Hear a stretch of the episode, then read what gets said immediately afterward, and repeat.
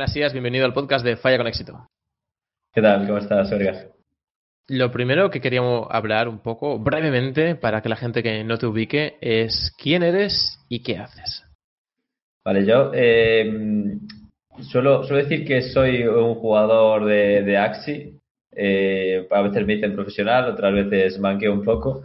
Y me dedico un poco a jugar a, los Axis, que es un juego NFT con el que puedes ganar eh, dinero. Y también hago streaming, o sea, creo contenido tanto en YouTube, que estoy empezando un poquito ahora con el tema YouTube, y en, en Twitch. Empecé creando contenido en YouTube y pues estoy un poco viviendo del, de la ola de esto. Así a modo de introducción. Ahora hablaremos un poco de NFTs y todo lo que es esto que has dicho Axis. No habrá gente que lo siga, estoy seguro que de la audiencia bastante, pero habrá gente que no. Pero antes de nada, para dar un poco un marco ya, ¿qué crees que es lo que infravalora más la gente o que a lo mejor que falacia hay en la industria que te gustaría pues compartir o, desmontar? Eh, yo creo que la gente cuando cuando critica los NFTs o cuando critica las criptomonedas en general, lo hace porque no tiene, no se han parado todavía a ver qué es el proyecto o no han, no han querido ponerse a investigar sobre eso. Entonces, como que es algo que les supera, que dicen, no llego a, comprender cómo algo puede estar dando dinero de, de, esta manera y tienden a pensar que es un sistema piramidal o que es una estafa o que es una burbuja y suelen decir cosas de ese estilo. Eh, realmente cuando la gente me critica este tipo de temas o así, le preguntas eh, por qué crees que esto es una estafa, por qué crees que es una burbuja o lo que sea, y no tienen argumentos que te, de peso que digas, vale, pues puedes tener razón, ¿sabes? Y que digas, coño, no voy a parar a pensar en esto. Pero suele ser por eh, desinformación, yo creo, al fin y al cabo. Bueno, es algo normal también cuando eh, sale algo nuevo, ¿no? Eh, todos queremos ser entrenadores de fútbol o, básicamente tener una opinión sobre un tema concreto eh, sin ser informados.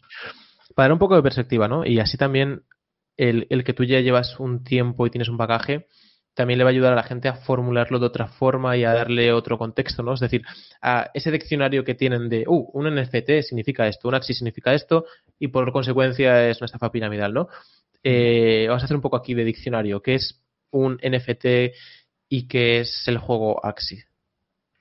Eh, un NFT, la descripción exacta, exacta del libro no me la sé bien, pero puedo explicar más o menos cómo, o sea, qué es un NFT. Sería como decir un coleccionable al fin y al cabo, o sea, es como un, objeto virtual, eh, el cual tú puedes, o sea, em, a diferencia con las criptomonedas, solamente hay eh, uno en concreto, es decir, no hay ningún otro igual.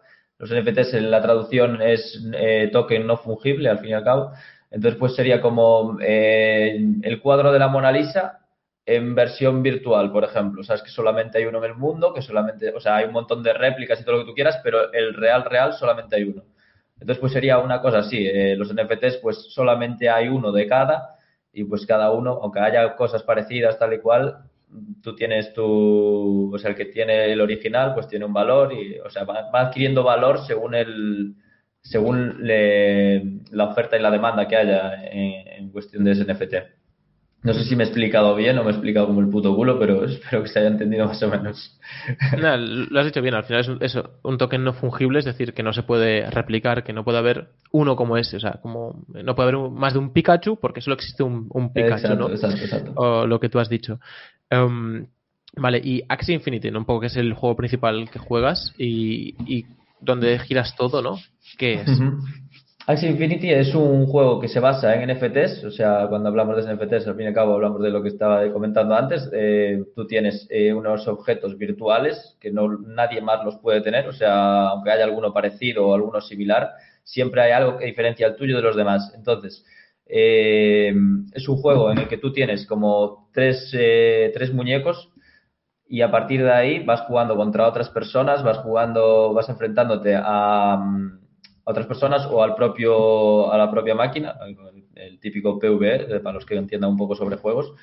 Eh, y a partir de ahí vas generando criptomonedas, o sea, te van pagando en función de si ganas una partida, pues tienes una recompensa de tantas criptomonedas. Esas criptomonedas la gente piensa que, tiene que haber alguna estafa o algo, porque no puede ser que esas criptomonedas se vayan generando así de la nada y tengan un valor, pero realmente el valor se lo da a la gente que quiere comprar esa criptomoneda, porque esa criptomoneda al fin y al cabo tiene una función dentro del juego que sería eh, para mm, reproducir esos, esos muñecos que tú ya tienes. Entonces, eh, digamos que la moneda, la moneda tiene una función, no es una moneda que no tenga ningún valor y que no sirva para nada, tiene una función dentro de ese juego, la gente puede comprar esa moneda y la gente puede vender esa moneda. Entonces es como un sistema que se está todo el rato retroalimentando. Sí, de hecho, en realidad, para cualquiera que haya jugado cualquier videojuego en su vida o visto a sus hijos, primos, tíos jugar a algún videojuego, en casi todos los videojuegos suele haber algún método de intercambio. Aunque juegues un juego de coches, suele haber una moneda que se te paga para poder comprar coches y según ganas más carreras, accedes a más coches, ¿no? O sea, son, mecanismos normales de, los juegos.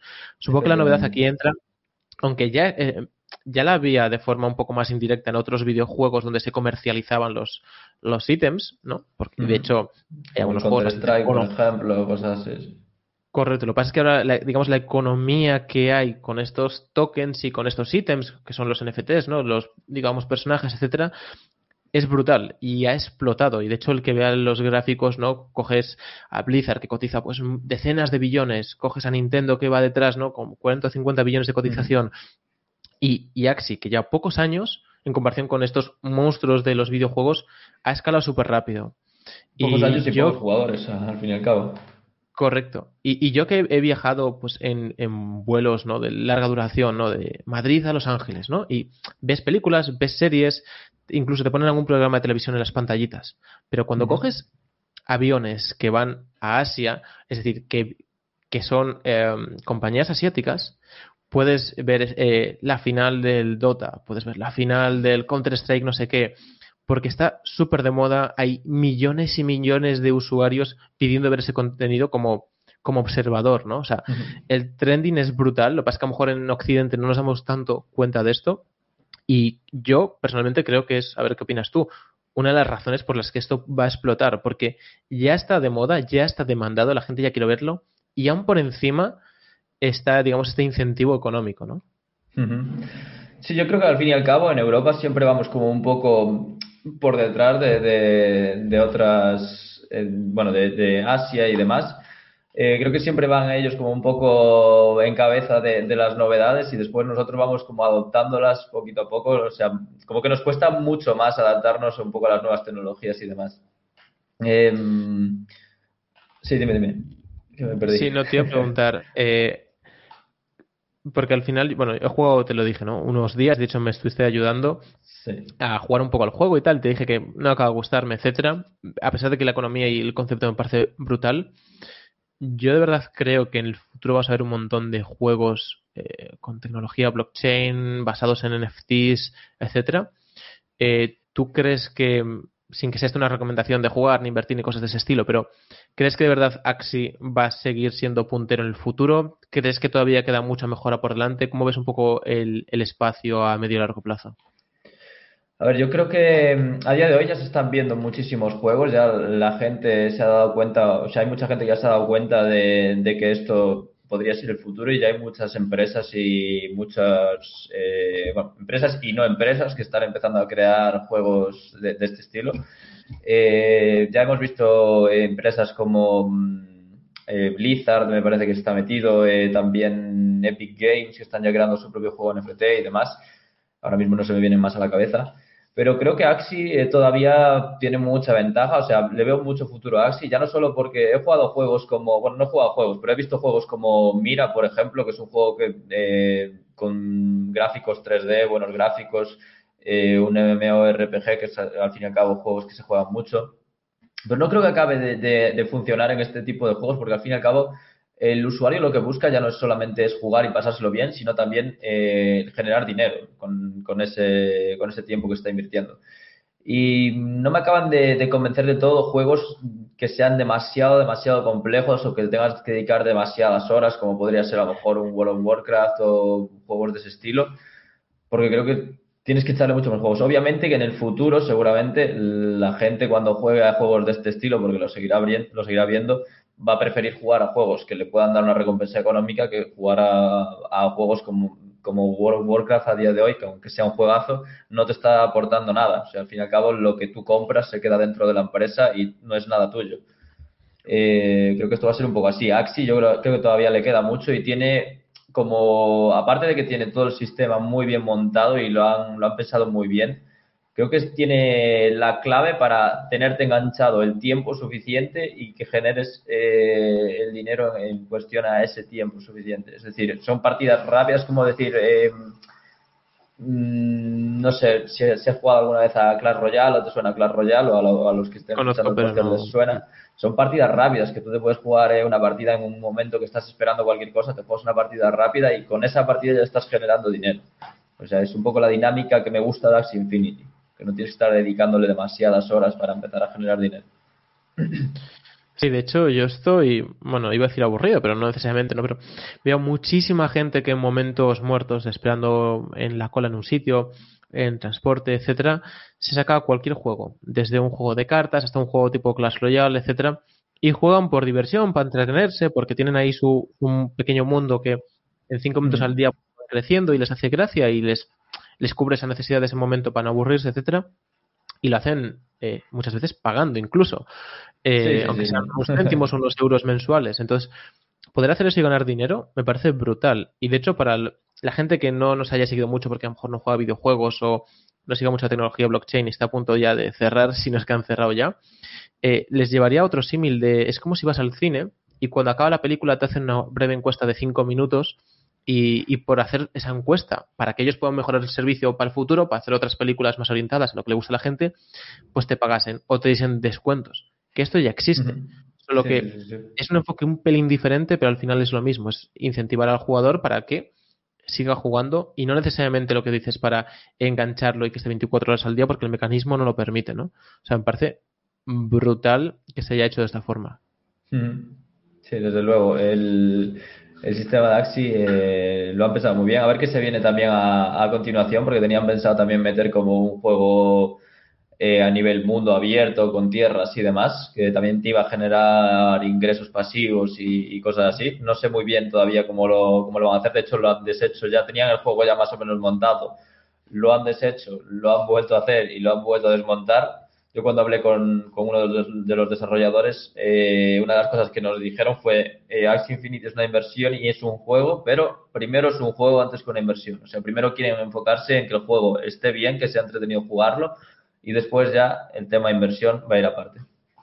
O sea, que no quieren que la gente gane dinero y ya está. O sea, lo que quieren es que la gente se entretenga jugando, que creo que es la clave al fin y al cabo de este tipo de juegos. Has hablado de ingresos pasivos, ¿no? Y de hecho también trae otra, digamos, novedad eh, dentro de esta industria y de, y de, los juegos en general, y es el tema de las becas, ¿no? ¿Podrías hablaros un poco más de las becas, explicarlo para la gente que no lo haya escuchado y no lo conozca?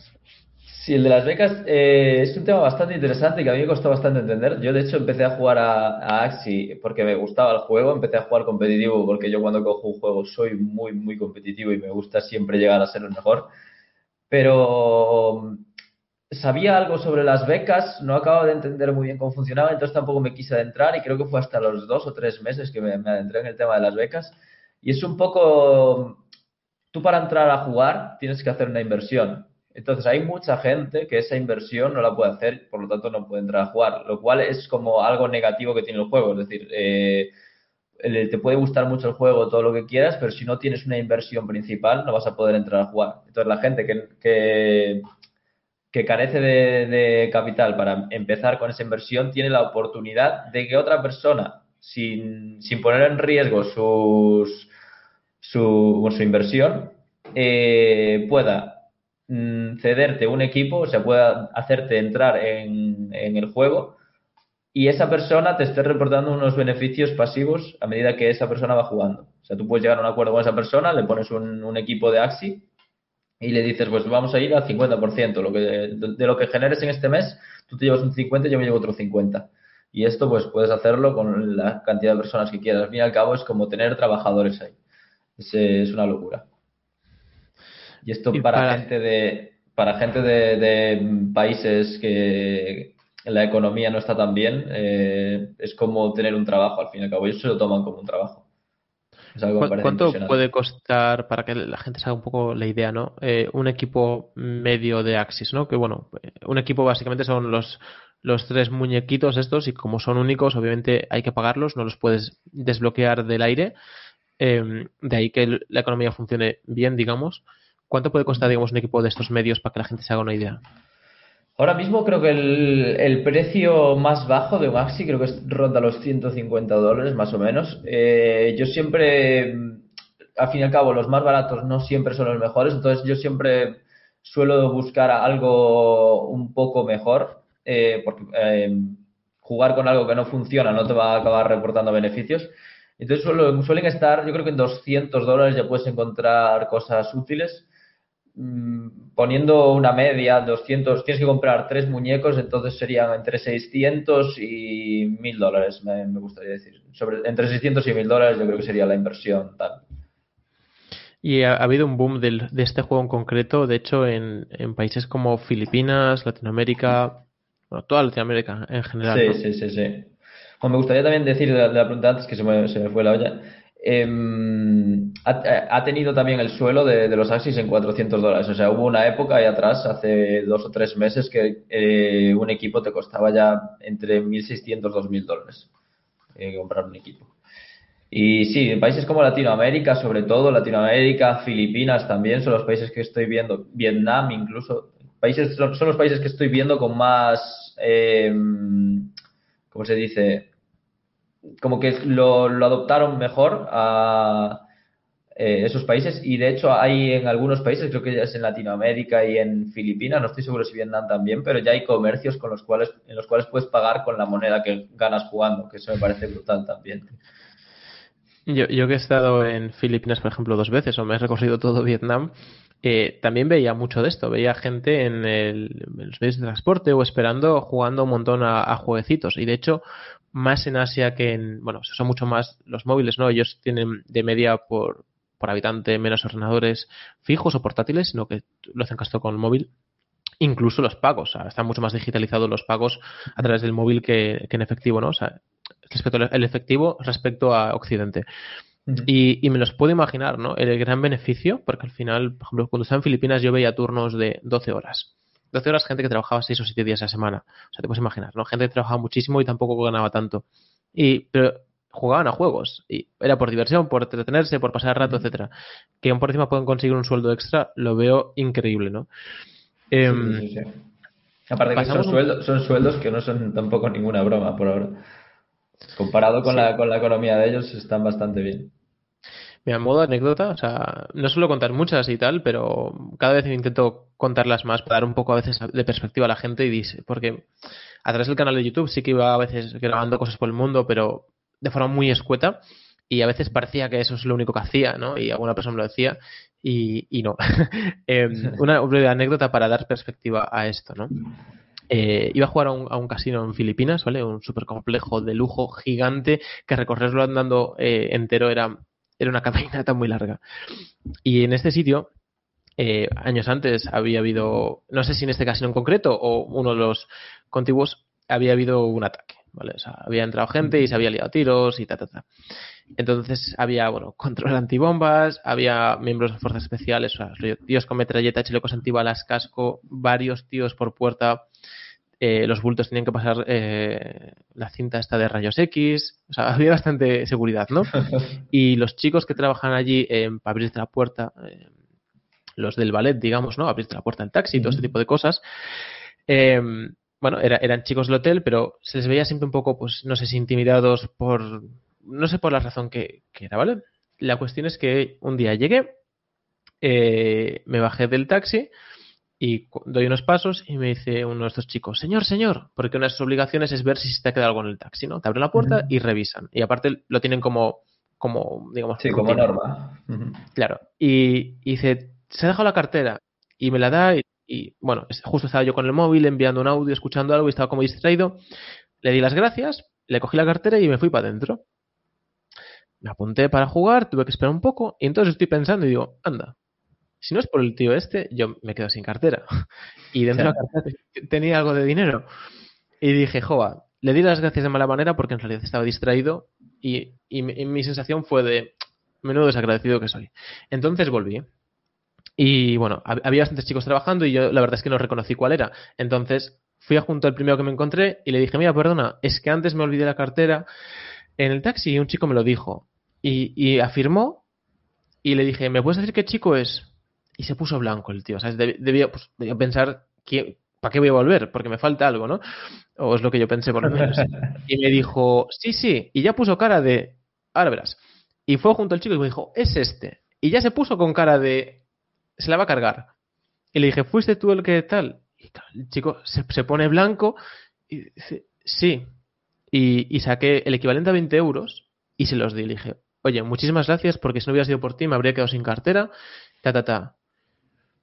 Tío, empezó a dar botes. Y eso que te digo, mm, decía un poco la otra parte, ¿no? De que estaban así un poco, pues no sé, tímidos contra. Siempre súper distantes los, los, chicos. Empezó a dar botes. El chico que me llevó hasta él empezó a chillar, a decírselo a todo el mundo y empezó a montar una fiesta, ¿no? Y eran 20 euros. Y yo pensé, joder, mira, pues si le ha alegrado el día al chaval que me ha hecho un favor, aunque sea parte de su trabajo, me ha hecho un favor eh, y me ha, ahorrado mucho dinero potencialmente.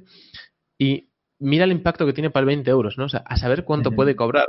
Y es a veces cosas que me he ido dando cuenta por el mundo en plan de, no quiero poner un número, pero a lo mejor este chico cobra muy poco, muy poco, ¿no? Y por ejemplo, juegos como Axi les puede cambiar la vida. Sí, sí, sí, tal cual, tal cual. De hecho, eh, creo que es el gobierno de Filipinas, ya que está como un poco... Ha, ha, tenido bastante adopción el tema de Axi a nivel de... para... Al ver que todo el pueblo estaba jugando a Axi, seguramente ha dicho, bueno, pues no me queda otra ya que, entrar aquí por el ar.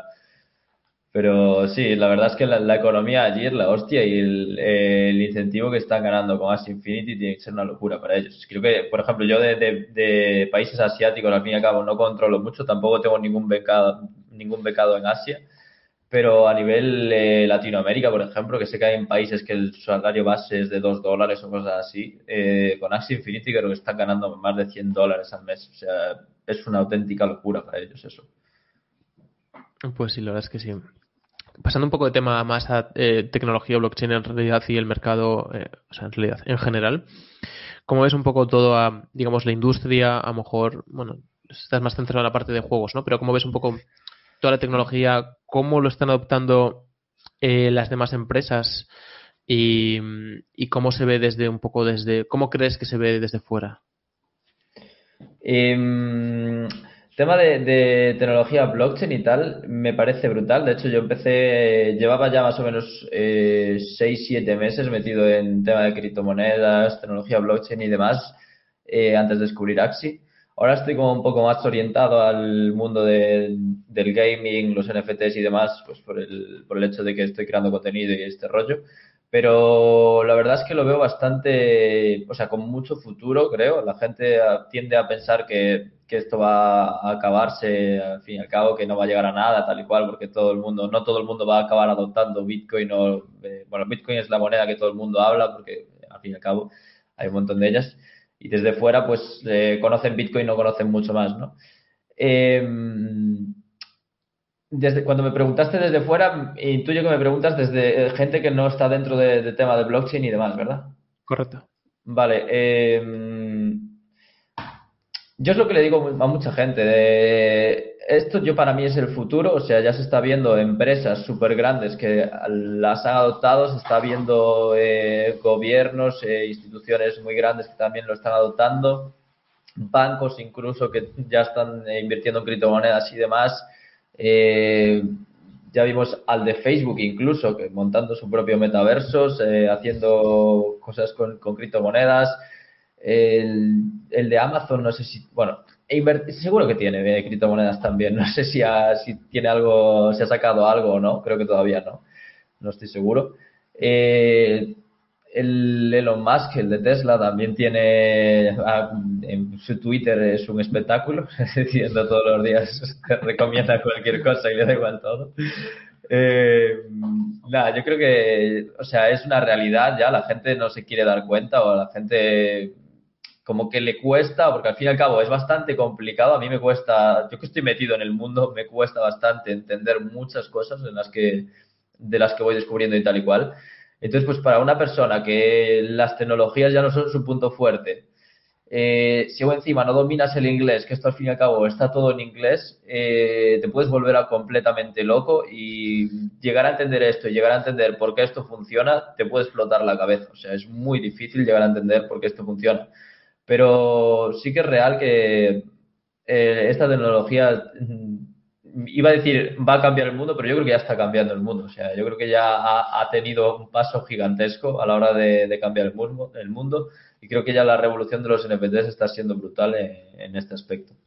O sea, países con una economía tan hundida como podía ser Venezuela o cosas así, que ya están casi todo, o sea, casi una gran parte de su población está generando ingresos con las criptomonedas y está ya un paso por delante en, respecto a mucha otra población, eh, yo creo que eso les va a dar eh, a, futuro, en, cuestión de, unos años, yo creo que va a haber un boom bastante fuerte en, la economía de este tipo de países.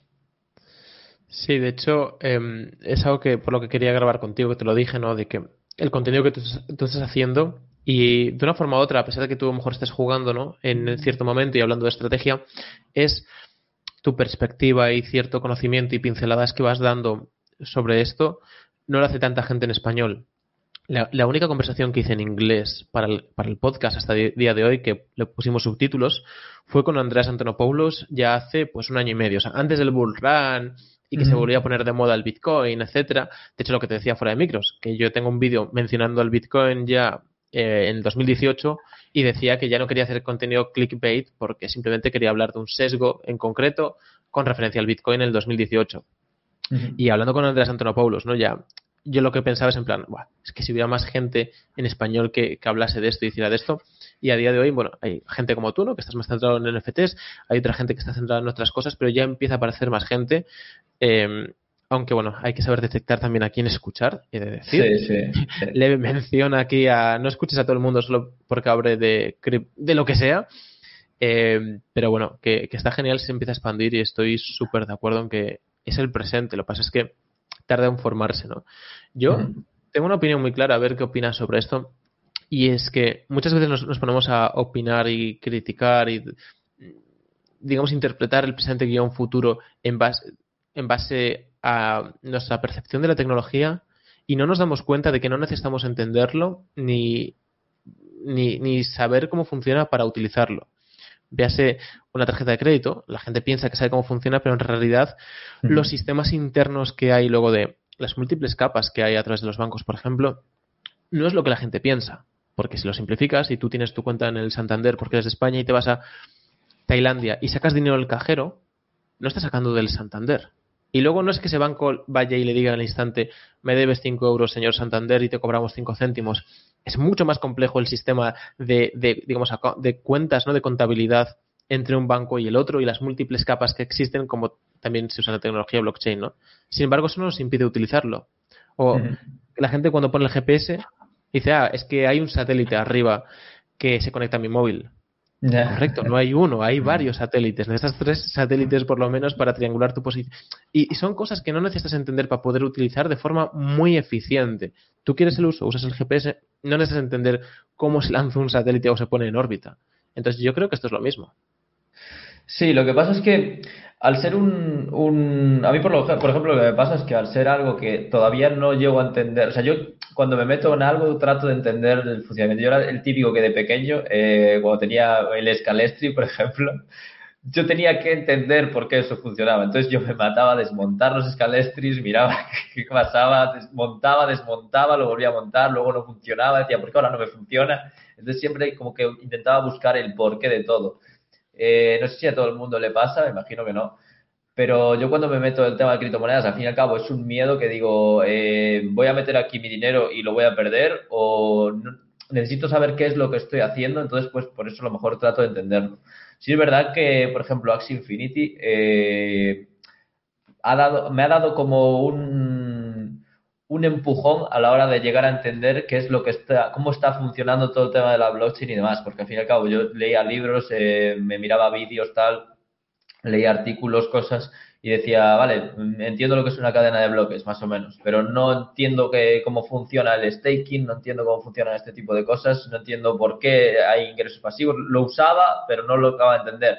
Eh, cuando empecé a usar As Infinity, pues ya fue como un poco de, vale, entiendo de dónde está saliendo el, el dinero, entiendo cómo se genera, el por qué esto, el por qué lo otro, empiezo a entender cómo, cómo funciona Metamask, que yo no había usado Metamask en mi vida, o sea, lo tenía instalado, pero no entendía cómo funcionaba ni nada, y empecé un poco a entender eh, cómo funciona la Web 3, las confirmaciones de, de Metamask, todas estas movidas que al, fin y al cabo eh, te, las cuentan, tal, pero, o sea, lo estás usando sin saber cómo, cómo funciona y vas poquito a poco, a medida que lo vas usando, vas entendiendo un poco su funcionamiento si te vas adentrando más en el mundo.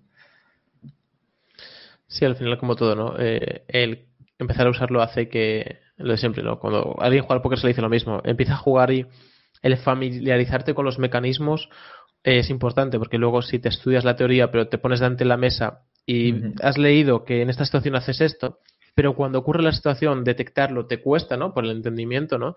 Es como jugar a cualquier juego de acción eh, ¿Cómo hago para disparar, ver el mapa, hablar con mis compañeros? Bueno, vas jugando y te vas familiarizando con los mecanismos.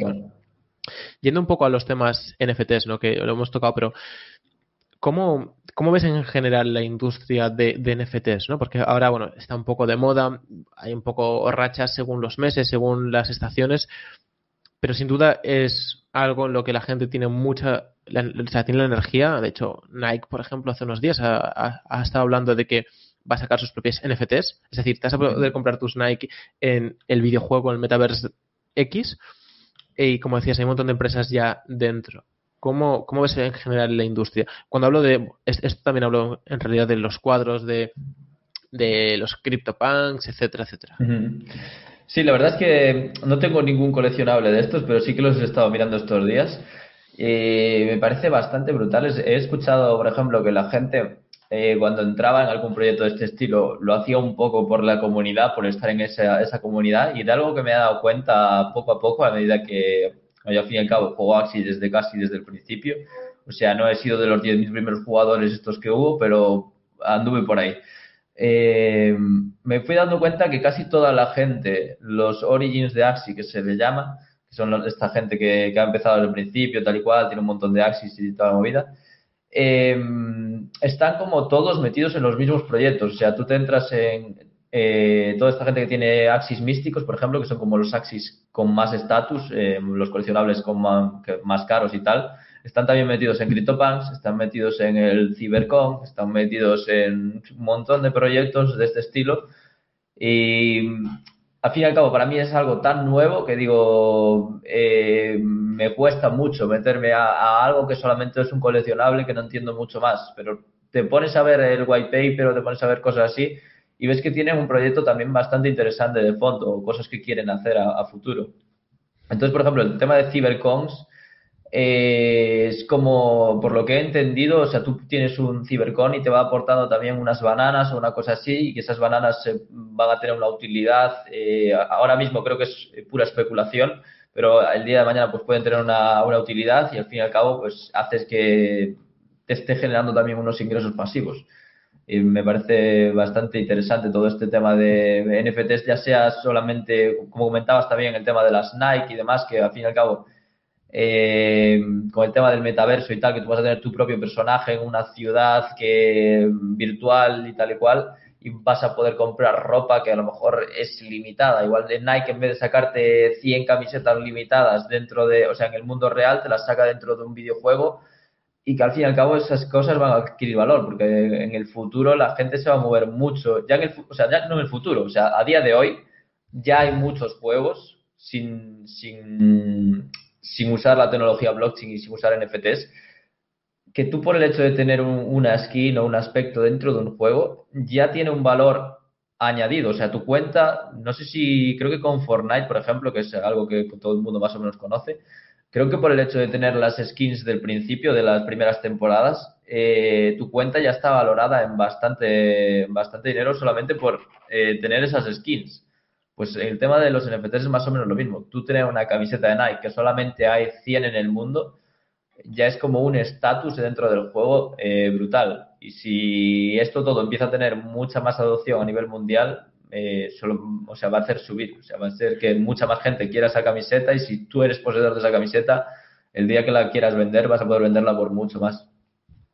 ¿Tú jugabas al, al tibia, puede ser? No, yo nunca he jugado al tibia, la verdad. ¿Lo conoces? Lo conozco, lo conozco, pero lo conozco de verlo y muy poco. O sea, sé los gráficos que tiene, tal y cual, pero no entiendo la economía ni nada de eso del tibia. El Tibia es un juego que yo jugaba cuando era un chaval, desde los 11 hasta los 18, ¿vale? Como Tibia y Peroné, pues como el hueso del cuerpo se llama, para los que lo quieran mirar. Pues imagínate, si, si, alguien lo busca, pues que lo busque con los gráficos y todo, de hace 15, 16, 17 años. Hubo un punto en el que sacaron add-ons, es decir, que el, el, aspecto básico de tu muñeco, que había, creo que cuatro, y si pagabas mensualmente tenías cuatro extra o seis extra, y ya está hicieron que pudieras ponerle sombrerito, mochila, esto, pinchos, no sé qué, no sé cuánto. Y durante un tiempo lo que hice fue recolectar todos los ítems diferentes para crearte, eh, pues era un outfit determinado, ¿no? Imagínate, el gorrito. Tienes que juntar un montón de piezas y tardé un tiempo. Cuando lo conseguí, le dijo a un amigo, te lo vendo.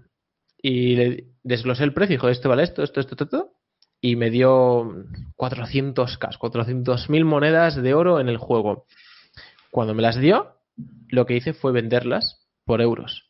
Y no, no, hubo fricción, no me costó vender el addon a esta persona, porque no la quiso comprar él, pero había más gente.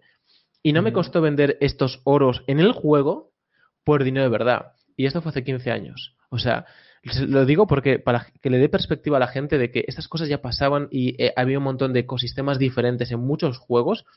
Has hablado del Fortnite. El Fortnite tiene una tirada brutal en comparación del Tibia es que el tibia, esto que te digo, es hace dos décadas, ¿sabes? O sea, ya estaba, ya estaba pasando. Me cuesta creer, ¿no? Y te dejo hablar, que a lo mejor querías decir algo de esto, pero como yo que me compro un cuadro, de hecho tengo un cuadro en el salón, tengo un certificado de autenticidad de ese cuadro de esa persona, pero solo lo veo yo, ¿no? Y alguien con 60, o sea, más un rango de edad de gente de a partir de los 35 40 va a pensar que eso es más válido que uno que es digital y que puedes mostrar el planeta entero. O sea, ¿por qué la Mona Lisa vale más que una Mona Lisa digital que no se puede replicar?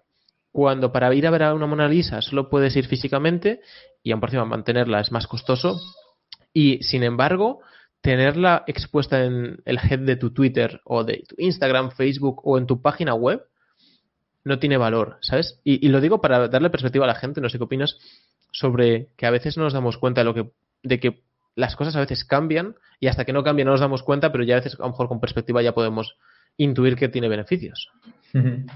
Eso es algo que me, eh, que me, gustaría hablar también y es como, yo creo que la gente al fin y al cabo le cuesta bastante el tema de la tecnología, por el tema de que te dice, no, yo de pequeño eh, salía siempre a jugar y ahora estáis todo el día con la maquinita tal y cual el mundo cambia, o sea, la tecnología está avanzando. O sea, tú de pequeño no hacías esto porque no había esto. Eh, a ver, obviamente tampoco eh, vamos a dejar eh, el mundo real de lado para meternos solamente en el mundo virtual, ¿no? Creo que se pueden compensar el uno con el otro. Pero es una realidad que la, tecnología está avanzando, el mundo está avanzando, los niños de hoy en día parece que nacen con un móvil en las manos ya. Hay gente que dice, o sea, gente que lo ve como algo malo de eso no puede ser así tal, no sé qué el niño tiene que, adaptarse al mundo en el que vive. O sea, el, niño el día de mañana no va a estar eh, a lo mejor teniendo un trabajo en una oficina. A lo mejor el niño del día de mañana va a estar teniendo un trabajo virtual. O sea, tiene que ir adaptándose ya poco a poco. O sea, tiene que, o sea, es lo que digo siempre, o te adaptas o mueres. O sea, tienes que adaptarte al mundo en el que vives y ir entendiendo todas estas cosas cuanto antes, mucho mejor. Eh, me parece brutal el tema de de, por ejemplo, el en el ámbito de los cuadros, ¿no? En el ámbito de, pues tengo una, una estatua que solo hay tres en el mundo y la tengo aquí en mi casa. Es muy bonito cuando alguien viene a tu casa y ve la estatua y dice, oh, mira, la estatua tal, eh, un rollo así. Pero sí es verdad también que, por ejemplo, las redes sociales, eh, a día de hoy, ¿quién no tiene una red social? O sea, a día de hoy eh, las redes sociales son brutales, por mucho que nos cueste decir que no, o sea, por mucho que nos cueste, eh, ¿cómo se dice? Darnos cuenta que una persona con más seguidores tiene como más estatus que otra, que mucha gente dice, va, no sé qué, los seguidores son un número, al fin y al cabo, tal y cual. Es una realidad que tú ves a alguien con 100.000 seguidores y dices, coño, este tío es alguien. Aunque haya sido comprado esos seguidores, no lo sabes. En plan de, ves a alguien con un montón de seguidores y dices, hostias, ¿sabes? ¿Qué, le pasa? Este tío es famoso o algo. Eh, pasa igual también con, la, con el tic de verificado de, Twitter o de Instagram. O sea, ¿cuánto vale un, un tweet, de, o sea, una insignia de verificación? Que es un tic azul, que no es nada. No sé quién lo decía hace poco, en plan de, eh, no es nada. Esto todo eh, ya se está trabajando. Eh, sé que en Twitter, por ejemplo, quieren implementar el, la Web3, que es como poder verificar con tu billetera de, de criptomonedas o tu billetera de NFTs que tú posees X, eh, X NFT, pues por así decirlo, imagínate que posees el cuadro de la Mona Lisa, una, eh, o sea, no el cuadro de la Mona Lisa, pero algo que tenga más o menos el mismo valor en cuestión NFTs. Eh, poder ponerlo de tu foto de perfil de Twitter y que solamente tú, porque eres el único poseedor que hay en el mundo, puedas ponerlo. O sea, sería como decir, yo tengo el tick de verificado de Twitter, pero yo soy el único que lo tiene porque yo soy el único que tiene este, este asset. No sé si me estoy explicando bien. Sí, sí, de hecho diría, el equivalente al Mona Lisa sería el NFT que se vendió um, en primavera por, no recuerdo mal, 87 millones o algo del estilo. No me, no me doy cuenta, la verdad, no sé, no estoy tan metido en el, en el mundo de los coleccionables. ¿Qué era? ¿Un CryptoPunk? Era un chico que se puso durante un año a cada día creaba un NFT digital y luego los junto en un cuadro, estaban como integrados, ¿no? Entonces, una misma imagen tenía las 365 obras de ah, arte hechas de forma diaria. Si no estoy diciendo mal, que a lo mejor luego el número no era 87 millones y eran 40 y pico, pero eh, era una brutalidad el, el número y, y, el chico lo tenía, era un billonario, que se había hecho billonario a través de principalmente criptomonedas, pero que pro porque quería ser el que tuviera, eh, bueno, esa obra de arte en concreto, ¿sabes? Sí, imagínate, o sea, tienes obra de arte y a día de hoy hay mucha gente que dirá, eh, ¿y de qué le vale tener esa obra de arte tal? Pero y si, el, o sea, y si no, el día de mañana va a poder ponerla a lo mejor de, foto de perfil en su Instagram, en su Twitter o en la red social que en ese momento se esté llevando, o va a poder tener en su metaverso, que el metaverso pues podría ser a lo mejor... Eh, que tú tengas eh, una casa en un mundo virtual con una sala y poder tener ese cuadro en tu. Perdona, inciso, lo estoy buscando ahora. Ah, bueno, estoy viendo un CryptoPunk, vale. Pero. Bueno, no, no estoy encontrando ahora. No he visto uno, un número de un CryptoPunk. Pero si no me equivoco, eran 87 millones. Creo que estaba. Justo lo, he quitado. Le digo para el que lo quiero. Mira, 69 millones. Beeple se llamaba el tío, lo vendió por 69 millones. Y lo gracioso, perdona que te esté interrumpiendo, pero lo gracioso es que tú le puedes poner en múltiples plataformas la funcionalidad de que lo vendes por un precio determinado, pero luego tú cobrarás un, un porcentaje del precio de las transacciones futuras. Es decir, ganas 69 millones, pero luego ganas 1% de cada transacción futura. Es decir, si el cuadro se vende eh, una vez en, en toda tu vida a 100 millones, tú ganarías un millón porque hay una transacción. Si se vende 2 millones, porque alguien lo compra a 100 millones, y luego lo revende a 200 millones, tú ganas un millón en la primera transacción y 2 millones en la otra porque tienes un porcentaje, ¿no? Que es otra funcionalidad brutal. 69 millones, ¿eh? Por una obra de, una obra de arte digital de estas que nadie quiere. Pero vete tú a saber el día de mañana cuánto se pueden llegar a valorizar. Pues era un poco eso, del tema de, que a lo mejor vas a poder tener tu casa y vas a poder tener tus, tu cuadro o lo que hayas comprado y vas a poder enseñárselo a gente de todo el mundo que quiera visitar tu casa. Eso puede ser una locura. Incluso se estaba hablando de, con el tema de toda la realidad virtual y tal y cual, que todo esto se puede enlazar y tú a lo mejor pues vas a poder hasta incluso tocar el cuadro. O sea, hemos visto al de Facebook el otro día, creo que con una mano que podías, eh, una mano virtual que podías meterte de, en el juego y palpar las cosas y sentir el tacto y toda la movida. O sea, puede ser brutal poder estar, tener tus axis y poder ir a acariciarlos y todo. Te explota la cabeza pensando eso. Y, y los cuadros es algo mucho más simple, porque, por ejemplo, tú cuando viajas es más difícil viajar a través de Internet, ¿no? Que mi, mi, padre, como no podía viajar, viajaba a través de Internet, veía cosas y veía vídeos y, y era su forma de experimentarlo como podía, ¿no? A través de la vista, por lo menos, y del oído. Tú un cuadro solo aspiras a verlo en general, no lo quieres tocar, no quieres olerlo, no quieres escucharlo. Entonces es algo que de forma digital es bastante fácil de, digamos, de, compensar o de crear e, ese paralelismo, porque es algo que tienes que ver. Si tú lo estás viendo, ya está, ¿sabes? Sí, sí, tal cual, tal cual. O sea, al fin y al cabo es un poco eso, es eh, súper sencillo poder, o sea, es más, creo que hasta incluso es mejor tenerlo virtualmente, que se lo puedes enseñar a, cualquier persona, que tenerlo en, en, real, que es lo que decías, tienes que estar presencialmente en el sitio para poder verlo.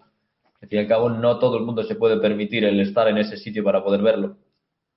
Correcto, muy, muy de acuerdo. Eh, ¿Te parece hacemos eh, preguntas finales para ir cerrando? Eh, suelen ser breves, siempre digo lo mismo, eh, no sé por qué lo digo, pero suelen ser breves, a veces dura más esta parte del podcast que, que la otra, pero bueno. ¿Un libro que recomiendes? El patrón Bitcoin. O Padre Rico, Padre Pobre, también me gustó mucho. Está ahí, si no me equivoco. Pero bueno, el patrón eh, Bitcoin es como más englobado a lo que estamos hablando. ¿Un valor o principio? Un valor o principio. Eh, dar antes de recibir. Em, es que siempre que alguien dice algo así, es algo diferente, me, deja pensando mucho, la verdad. Eh, sobre algo que hubiera pasado, que tú consideres un error, ¿no? Por lo menos inicialmente, aunque luego lo hayas reformulado. ¿Qué expectativas tenías? ¿Qué ocurrió y qué aprendiste? Eh, no sé, o sea, creo que toda la vida, al fin y al cabo, o sea, no sé si de todas las personas o no, pero creo que la vida se basa en cometer errores y hay gente que consigue aprender sobre ellos y hay gente que sigue cometiendo el mismo error toda su vida. O sea, eh, el tema de, los errores es algo que me gusta mucho, o sea, es algo que podríamos explayarnos con esta pregunta. Podría ser una pregunta, o sea, la pregunta corta se podría convertir en una pregunta larga, pero bueno. Eh, creo que son súper necesarios los errores y errores he cometido mil en mi vida y estoy súper orgulloso de haber cometido tantos errores. Es más, eh, creo que eh, meterme, por ejemplo, cuando empecé a hacer trading, porque yo con el tema de las criptomonedas, al fin y al cabo, lo primero que empecé haciendo fue trading. He cometido mil errores, he perdido mucho dinero pero al fin y al cabo no era un dinero que me, estuviera doliendo, no es que yo estuviera diciendo, joder, cuánto dinero estoy perdiendo tal y cual. Era como, estoy invirtiendo en aprender. O sea, estoy perdiendo dinero, sí, pero estoy invirtiendo este dinero en aprender. A base de que voy perdiendo, a base de que voy, me voy equivocando y tal, estoy eh, aprendiendo a qué es lo que no tengo que hacer o, sea, es un poco la dinámica esa. Eh, Infinity pudo haber sido un error también. O sea, cuando me metí a Infinity no tenía ni idea, dije, me voy a gastar 150 pavos, que por aquel entonces era lo que valía el equipo, me voy a gastar 150 pavos y vete tú a saber, igual estoy aquí tirando 150 pavos, pero si no cometo el error, nunca voy a aprender, nunca voy a saber lo que es y nunca voy a saber cómo funciona. Al fin y al cabo es eh, un poco eso. Podríamos eh, usar errores para, para casi todo. Ya, como comenté antes lo de los escalestris, eh, los desmontaban, no me funcionaban y era mi, manera de aprender, a base de cometer errores, equivocarme, decir, eh, me he cargado el escalestri, pero bueno, por lo menos el próximo que desmonte a lo mejor ya me acaba funcionando. Ahora sé cómo funciona, no tengo escalestri, pero estoy tranquilo porque sé cómo ya, funciona. Ya sé cómo funciona, el siguiente que tenga ya lo voy a entender. Em, ¿Qué no haces o a qué dices que no? ¿A qué digo que no? O sea, uf, o sea ¿en, qué ámbito?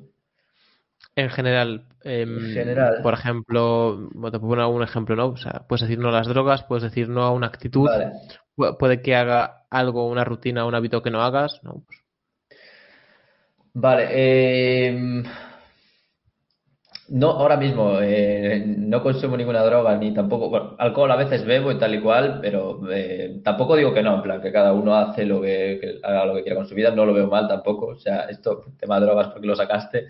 Em, sí, pero a lo mejor sería, es que me he dado cuenta que te he puesto los ejemplos y a lo mejor te, voy a sesgar, ¿no? Sería como qué no es admisible o, qué no sueles tolerar en tu vida. Sí, sí, iba, ahora, iba, ahora ah, también por ahí. Vale, vale. Em, cosas que no me gustan, por ejemplo, eh, pisar a los demás para, para llegar más lejos. O sea, creo que eso es algo que no tolero para nada. Es decir, eh, yo creo que no necesito pisar a nadie o bueno, en, cualquier ámbito en la vida, pisar a nadie para, para llegar a, algún, rango más alto o lo que sea, creo que siempre que hay alguien que consideres que está por encima tuya, eh, si está por encima tuya es por algo y, lo único que tienes que hacer es aprender de ese alguien. Eh, más cosas que digo que no, así como valores. Eh,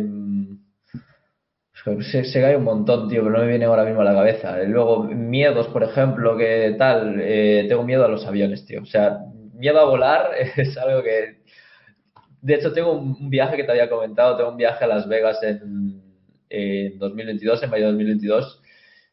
Y mm, ya he dicho que sí, o sea, tengo que ir, no sé cómo lo voy a hacer todavía, pero no me gusta nada volar, o sea, sería como otro no. Siempre que tengo que hacer algún viaje es como en avión, no. Me voy en coche, donde sea, o me voy en barco, pero en avión no. Es, un tema interesante, no sé si puedes hablar de ello y quieres. Sí, sin problema. Eh, ¿Por qué vas a Vegas y contaros un poco esto? Eh, bueno, me, han invitado a mm, un campeonato mundial que, o sea, quieren hacer como el, los mundiales de Axie Infinity, que al fin y al cabo, pues eh, hemos visto ya los mundiales en otro, en otro tipo de juegos, como un Counter Strike, en League of Legends, Dota. Y Axie Infinity, digamos, es un juego que está empezando, pero que ya quieren empezar a implementar el, el tema de los mundiales y tal y cual. Y como lo van a hacer en Las Vegas y tal y cual, quieren tener eh, diferentes casters, casters son comentaristas, eh, para que no entienda en inglés. Em, quieren tener varios idiomas, quieren tener inglés, portugués, eh, tagalog, que creo que es el idioma de la India, me parece, o por ahí. Filipinas, tagalog, Vale, creo que sí, quieren tener varios idiomas y me invitaron a ser como el comentarista principal en español. Y entonces, pues es una oportunidad que no puedo rechazar a pesar de que tenga que coger un avión para ir allí. Así que no me queda otra. Que, o, dos. Ah, no hay que fastidiar la vida, pero. De hecho, va a ser dos. Y mm, última pregunta es, um, ¿qué consideras que la gente te suele preguntar de menos? Da igual en qué ámbitos. básicamente, ¿qué es eso que para ti es importante que crees que la gente no, le está dando valor? De menos, eh, Mm, me gustaría, o sea, me gustaría sacarlo de, contexto, o sea, porque al fin y al cabo yo me manejo mucho en streaming, la gente que está en streaming es la que me hace más preguntas y demás, eh, Infinity, pero me gustaría llevarlo al mundo real y creo que esto es algo que la gente, estoy viendo mucho en la gente, de hecho, y es que la gente lo que menos te pregunta es cómo lo haces o cómo, cómo lo hiciste, sino ellos lo que quieren es el resultado, es decir, eh, tú llegas el día de mañana y dices, mira, eh, he ganado un millón de euros. Y la gente lo que quiere es ganar un millón de euros también, pero que se lo den. O sea, tú le dices a la gente, eh, haz esto porque haciendo esto vas a triunfar. Y no quieren eso, quieren el resultado directamente. O sea, no te, no, luego cuando, cuando tú llegas, imagínate, eh, no sé si te ha pasado alguna vez o no, pero supongo que te habrá pasado con el póker seguramente. Eh, has empezado jugando al póker, le habrás dicho a tus colegas, eh, meteros a esto, tal, os enseño a jugar tal y cual, y ni Dios te hizo caso. Y luego cuando vieron que daba resultados, todo el mundo eh, quería que le ayudaras, ¿no? ¿No te ha pasado algo así?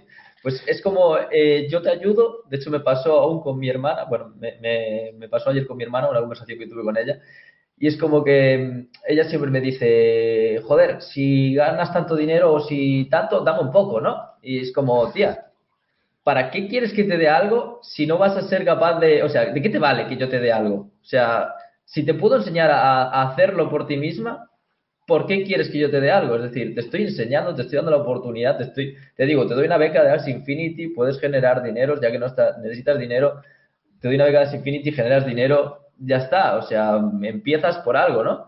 Y no, solamente quieren resultados, quieren eh, la, parte cómoda. O sea, es algo que no entiendo porque yo siempre que, he visto a alguien triunfar en la vida, no me interesaba, no quería que me dijera, toma, aquí tienes eh, 10 mil dólares o aquí tienes tanto dinero. Eh, quería que me enseñara a hacer ese dinero. Es algo que he perdido ya cuál era la pregunta, pero creo que va un poco enfocada a esto. Eh, es brutal, tío. De hecho, por eso quería que vinieras también. O sea, o sea quería que vinieras. No es que, sea que vinieras por una cosa en concreto u otra, ¿no? Sino por esto. O sea, solo la gente que ha, hecho cierto camino lo entiende. ¿Sabes? Y lo que tú estás diciendo, hay mucha gente que te está escuchando y piensa, oh, no tienes razón. Y esa gente no ha hecho este camino. Y todos los que estamos asintiendo como yo, que estoy en plan de, exacto, pienso exactamente igual, va a pasar las mismas historias con el póker, hemos hecho el camino. En, en actividades diferentes o lo que sea, eso da igual. De hecho, el podcast va de eso, va de que eh, tú miras los casi 50 invitados y la mayor parte, bueno, hay más de póker por razones obvias, pero son muy variopintos, o sois muy variopintos, pero es que el mensaje es el mismo. Y al final el problema, tío, creo que es que si le quieres dar la caña a alguien que no tiene hambre, te va a seguir pidiendo el pescado porque es muy fácil estar tirado en el sofá comiendo pescado. Pero cuando le das la caña, tío, a alguien que tiene hambre, lo que dices en, en por qué ha reventado y explotado en Filipinas, un poco a lo mejor la historia que he contado es relevante o no relevante, pero cuando vas justo, cuando ganas poco, cuando te das una oportunidad y estás en esa situación, la coges. Cuando estás en una situación cómoda, eh, quieres el resultado y ya está. Y si no, ¿qué pasa? Bueno, no pasa nada, sigo en mi vida cómoda, ¿no? O sea, yo creo que lo has sí. Sí, es un poco eso. De hecho, me, llama, me, llama, mucho la atención este, este tema, tío. O sea, es algo que nunca llegué a entender cómo la gente... veo, veo la gente, es otra anécdota también, veo a la gente jugar la lotería y es como, ¿por qué jugáis la lotería, tío? O sea, ¿qué vais a hacer? Si os tocan, eh, yo qué sé, 600.000 euros, ¿qué vais a hacer con 600.000 euros? Los gastáis y ya está, o sea, y no vais a, y os quedáis sin dinero, o sea, estáis en la misma otra vez.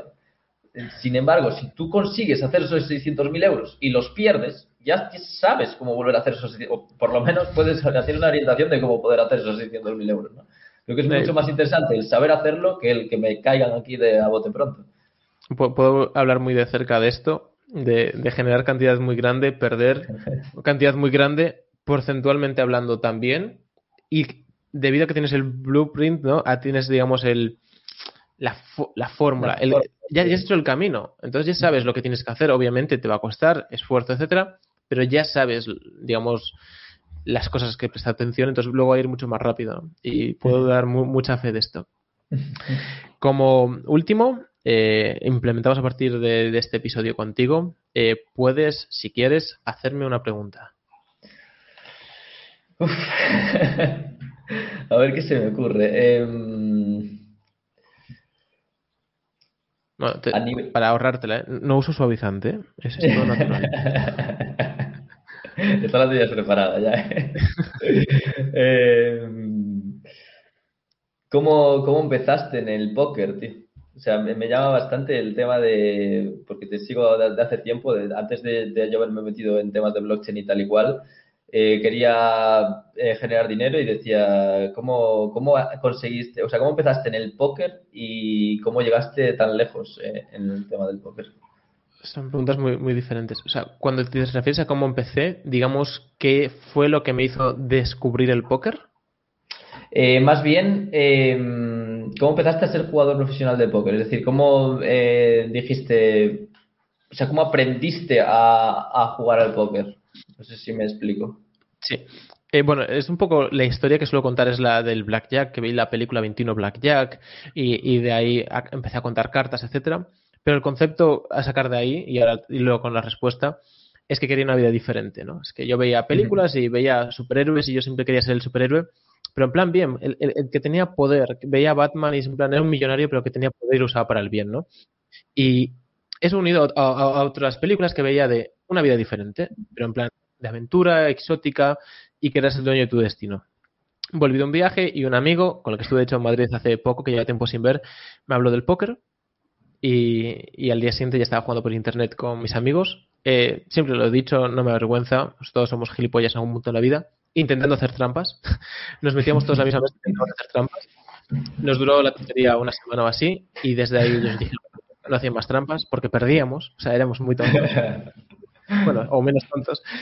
Eh, pero yo me puse a estudiar empecé a buscar escuelas, matemáticas, empecé a buscar cosas que pudieran servirme para ser mejor, ¿no? Eh, después lo fui escalando a lenguaje no verbal, comunicación e interpretar gente para jugar en casinos. Y el cómo llegué más lejos yo creo que es el fruto de esto que he dicho, el quería una vida diferente.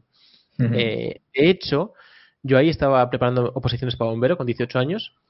Eh, empezaba solo con la parte física porque también estaba en bachiller. En el momento que pagué la academia, yo sabía que estaba comprando tiempo de tranquilidad en casa con mi madre. O sea, yo pagué la academia, pagué tres años, si no me equivoco, dos o tres años, para tener ese margen de, mamá, estoy estudiando posiciones, pero en realidad estaba jugando al póker. Em, y tener ese tiempo para probar resultados. O sea, ya, ya digamos, cuando llevaba como siete ocho meses con las oposiciones, eh, yo ya sabía que es cuando empecé a estudiar la teoría. Y estudié la teoría, iba a hacer exámenes y todo, ¿eh? y, y, me esforzaba. No me dedicaba solo a eso, entonces obviamente los resultados eran mediocres. Em, y el, el, cómo llegué tan lejos, yo creo que al final fue de querer, básicamente, y, dedicarle el tiempo. O sea, yo creo que he trabajado hiper duro. Que después otro dirá, no, es que un día fuiste conmigo a cenar a tal sitio, o este día no trabajaste. Pero de media, yo he trabajado y he dejado un millón de cosas de lado para llegar donde llego con el póker. Y siempre digo lo mismo, ¿eh? Incluso a gente que le hago coaching a veces, etcétera. Y lo que, mira, ayer estuvimos grabando para Radio Marca, eh, que hay una sección de póker con el bueno de Luzago, y, y siempre digo lo mismo.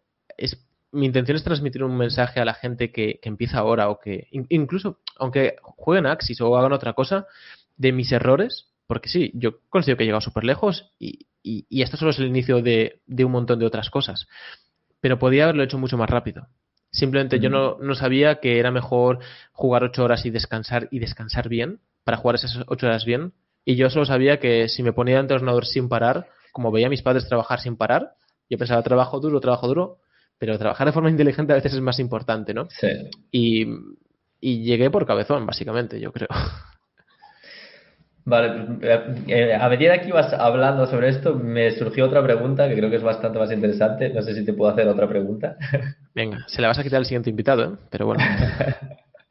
Eh, ¿Cuáles son tus ambiciones en la vida? O sea, ¿por qué tenías tanta hambre? Y si, imagínate, si llegaras a lograr todos tus objetivos, ¿qué te gustaría hacer con eso? Pues mira, es una de esas cosas que poca gente me pregunta y que a veces dejo ahí pinceladas de forma consciente o inconsciente, que para mí es súper importante. Eh, se lo decía a un amigo el otro día, que estuvo también en el podcast, a Fernando. tengo 30 años, casi 31. Con 35 quiero tener eh, mi primera fundación. Y no quiero que sea una fundación que viva de inyectarle dinero gratuitamente o de tener que hacer colectas, ¿no? Y decirte, sí, después del podcast, tío, dona a la, fundación.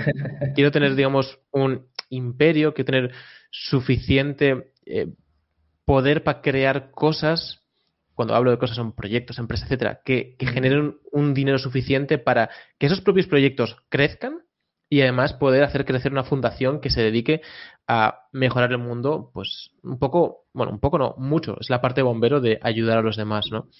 Que los empresas y proyectos proyectos a veces es hay, una ética mínima que tengo que seguir, pero si invierto en criptomonedas me sirve, si juego al póker me sirve, si hago una empresa de comida me sirve, o si estoy viendo hacer cosas de alojamiento turístico, como estoy viendo ahora, también me sirve. Que sea suficientemente grande ese imperio para poder dar y que aún así siga creciendo. ¿no? O sea, el, el fondo, y os decía también a Carlos Rojo recientemente, digo, tío, necesito ayuda. Tengo el concepto superhéroe y no lo necesito para mí, es que para mí ya no lo necesito ni para mi familia. O sea, jubilé a madre hace años, pasé un down financiero y sí que de, sentirme jubilado pasé a sentir de, oh, tengo que a trabajar eh, y ahora vuelvo a estar en el mismo estado de, no necesito trabajar y aún así quiero hacerlo. O sea, hablo contigo para construir este podcast, para seguir aprendiendo, para crear relaciones y todavía eso, quiero crear para, para aportarle a la gente, para, sí, para dar, o sea, transmitir a los demás también, sí, sí, sí.